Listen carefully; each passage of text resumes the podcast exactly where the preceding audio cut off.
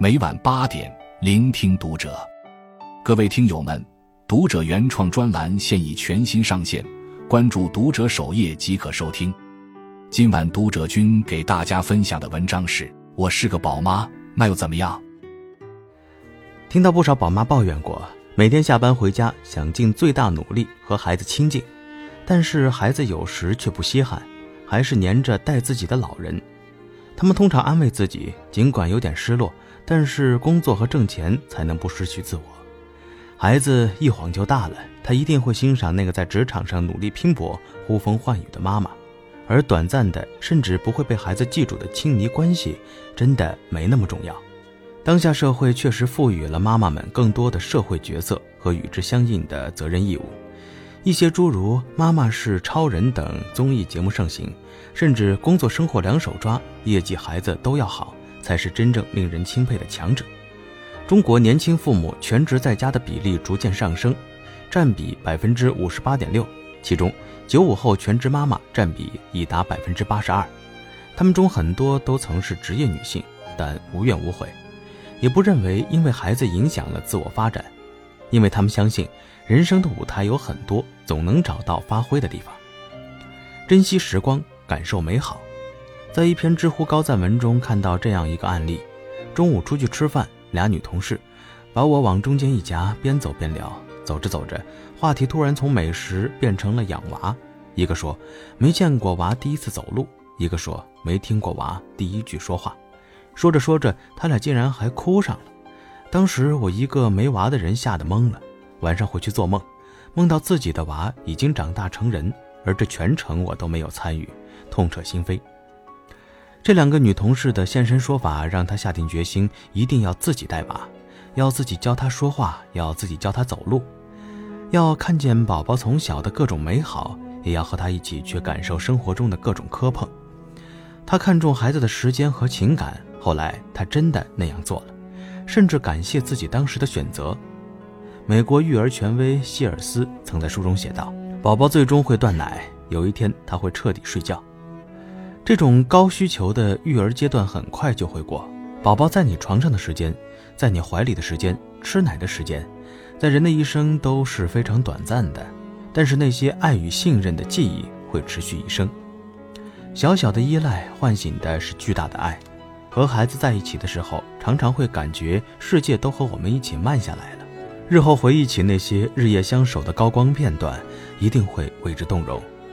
抖音网友神总结也是道出了很多父母的心声：孩子出生，家是全部；孩子小学，家就是晚上；孩子初中，家就是周末两天；孩子高中，家是一天一晚；孩子大学，家就是寒暑假；孩子工作，家是年夜饭。不要等孩子离开才想念与孩子在一起的幸福时光。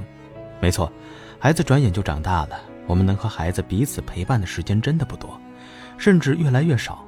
能够全身心的参与一个人的成长，也许会成为彼此一生中最大的财富。将心比心，爱己及人。四十三岁的马伊琍曾经在接受采访时坦言：“没有所谓的完美女强人，女人根本无法兼顾事业和家庭。”因为一旦你要兼顾事业和家庭，你的生活只有一地鸡毛，你完全做不到体面。而那些可以看起来可以平衡的好的人，一定是有人在背后帮他默默撑着，只是我们看不到而已。我们细心观察下职场上的大部分女精英，除了她们自己能力强以外，她们的背后一定有一个体贴细心、能够提供强有力支撑的老公公婆，又或者她有一个很好的娘家在帮她扫清后面的障碍。这些人能够付出的绝不仅仅是口头的和心理的支持，还有资金，还有行动上的支持。看过一个在市民广场上对老人的街头采访，直言不愿意给子女带娃的人不在少数。他们中有些人依然想在岗位上发挥余热，为社会做贡献；有的则想和老友结伴各地旅游，以及发展自己的爱好；有的想用更多的时间锻炼身体、保健养生。但更多的老人还是选择了妥协，他们只能选择为子女分担，怕影响孩子的职业发展和生活水平。但言语中透露的更多的是无奈。养儿方知父母恩，很多宝妈全职带娃后，才得以深入地思考了和父母这一辈人的关系，也越发直观地感受到了他们的角度，理解了他们的需求。就像我们想不断完善自己一样，老人们也想让自己变得更好，活成自己喜欢的样子。而孙辈的到来，却无形中剥夺了他们中很多人选择晚年生活方式的权利。我们爱自己，更爱子女；老人爱孙辈，更爱我们。而老人呢，由谁来真正的关心和爱护呢？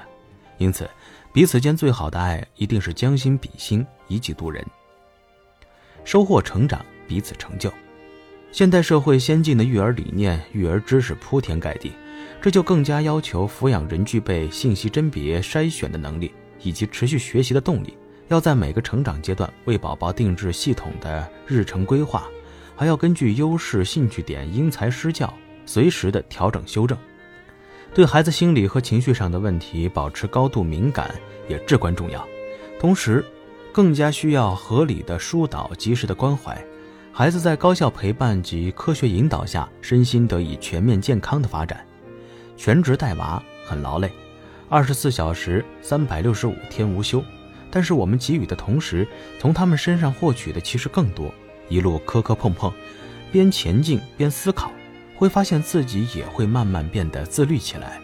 给娃制定日程规划的时候，也会顺便给自己列个目标清单。把上班工作时一直想做但经常来不及做、坚持不来的、没有精力做的事情，通通都穿插在每天的日常生活中。自律能带来自信，将这份自信传递给宝宝，就是榜样的力量。知乎高赞回答看到过这样的总结：全职妈妈得到了什么？第一就是当妈妈后的成长。生孩子之前就觉得自己生活的拧巴，没有意义感，感觉不到快乐。但原因在哪儿？怎么解决？从来没有想过答案。在全职的三年里，有了彻底的思考。这种感觉就是整个人神清气爽，有活力，自我价值感有所提升。如果不是辞职，大概很难有这种停下脚步、重新审视自己的机会。这一番总结的确说到了很多全职妈妈的心坎里。全职带娃越发的成为了一种职业选择。这种选择在全职妈妈眼中也是有回报的。即便不是金钱上的、物质上的，它换来的更多是一种心理回报。当然，凡是选择都有得失。这份特殊的职业选择和其他工作一样，也不是做了就一定会出成绩的。但它也和所有工作一样，需要通关打怪，不断修炼本心。生活从来不会对我们仁慈，但也不会刻意亏欠。全职带娃的日子里，那些慢慢根植于内心的温柔。那些慢慢根植于内心的柔软和朝夕相处的磨练，将成为我们日后悦纳生活的力量，以及抵抗生活的勇气。